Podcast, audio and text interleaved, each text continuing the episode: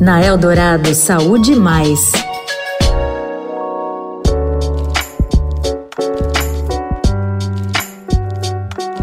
Olá, eu sou a Sara Oliveira e tô de volta com o oitavo e último episódio dessa temporada da nossa série especial Saúde Mais.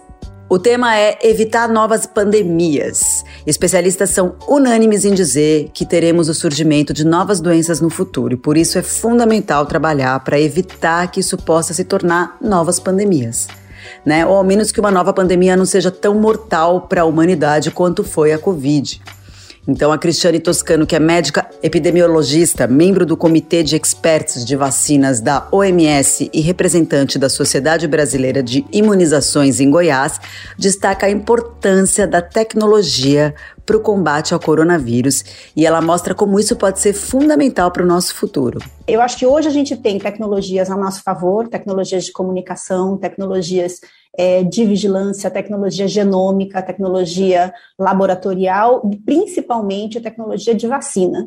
Então, acho que o que a gente, né, o impacto dessa pandemia poderia ter sido muito pior se a gente, de fato, como humanidade, não tivesse conseguido alavancar o desenvolvimento, a implementação e a administração de vacinas em larga escala rapidamente. Muitos países não conseguiram fazer isso, então a gente ainda tem uma questão de equidade.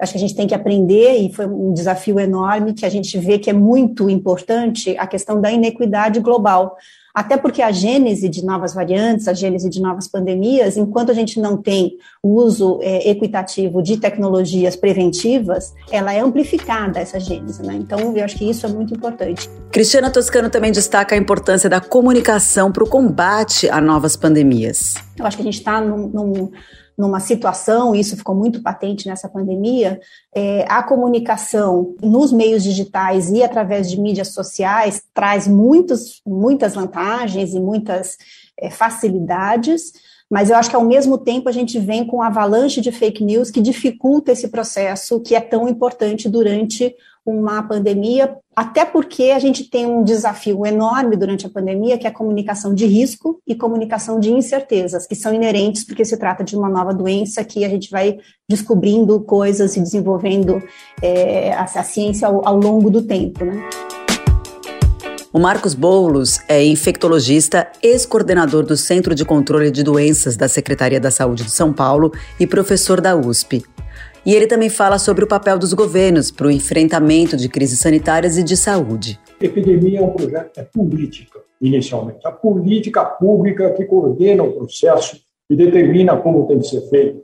E para isso é necessário que haja uma assunção por parte do governo federal, no caso, da, da, dessa dificuldade de fazer isso de maneira mais adequada, seguindo normas já reconhecidas internacionalmente e, e levar isso para. Então, isso é o mais importante que nós aprendemos. Espero que tenhamos aprendido, porque parece que a gente não tem aprendido muitas coisas aqui nesse país.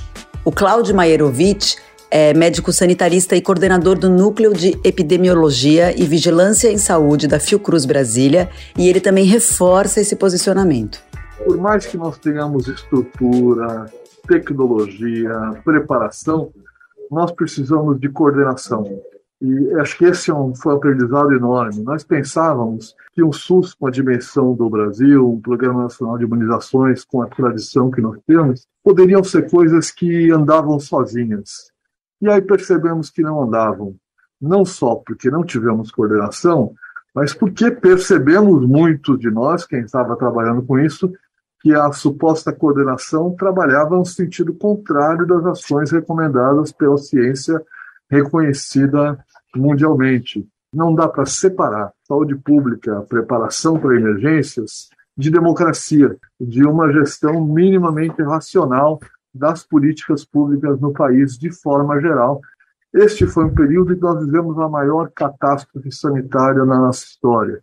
Então, pôs à prova e nos mostrou de forma muito escancarada as nossas fragilidades, que não eram técnicas, não eram de preparação, Coisa semelhante aconteceu nos Estados Unidos, com um discurso muito parecido também. Então não é uma coisa casual. Bom, como eu falei no começo aqui, este foi o último episódio dessa temporada da nossa série especial Saúde Mais.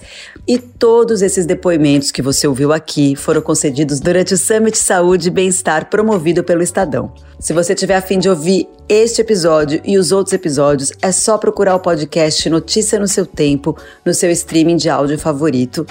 É, queria agradecer todas as mensagens que chegaram durante esses oito episódios dessa temporada. É muito legal é, participar de novo dessa série especial Saúde Mais. Eu aprendi muito, espero que vocês também tenham aprendido muito como eu. Então, um beijo e até a próxima.